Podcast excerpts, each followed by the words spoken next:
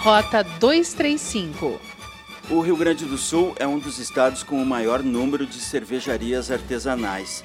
São mais de 200 e o mercado não para de crescer. A quase totalidade das cervejarias artesanais utiliza o lúpulo importado, mas essa situação começou a mudar em abril de 2019. Foi quando o gramadense Natanael Mosquen com o seu estabelecimento de agricultura familiar Lúpulo Gaúcho, obteve licença do Ministério da Agricultura para produzir e vender mudas de lúpulo. Natanael fala das perspectivas para o lúpulo gaúcho.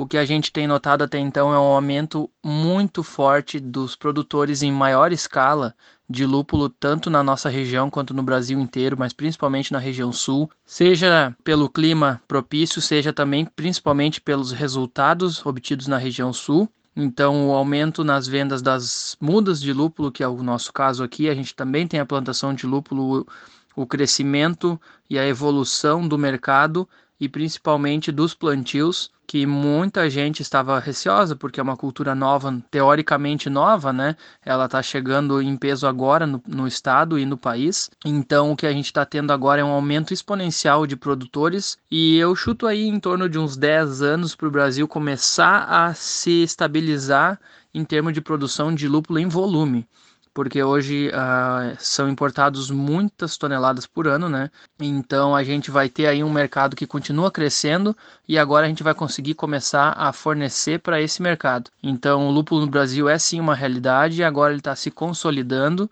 Dentro de no máximo uma década aí a gente vai ter uh, uma possibilidade real de a cerveja brasileira ser feita totalmente com o lúpulo brasileiro. Hoje não é uma realidade ainda porque a gente não tem volume de produção mas as pesquisas que estão em andamento, os testes principalmente, e esses produtores que já vêm aí na vanguarda buscando e testando, são provas mais do que fidedignas, vamos dizer assim.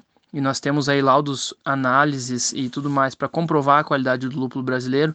Isso são provas que é só questão de tempo agora e do pessoal investir em maior peso para o Brasil e principalmente a região sul ser autossuficiente na produção de lúpulo ouvimos Natanael Mosquen, da Lúpulo Gaúcho, que fica próximo à Linha Bonita, em Gramado.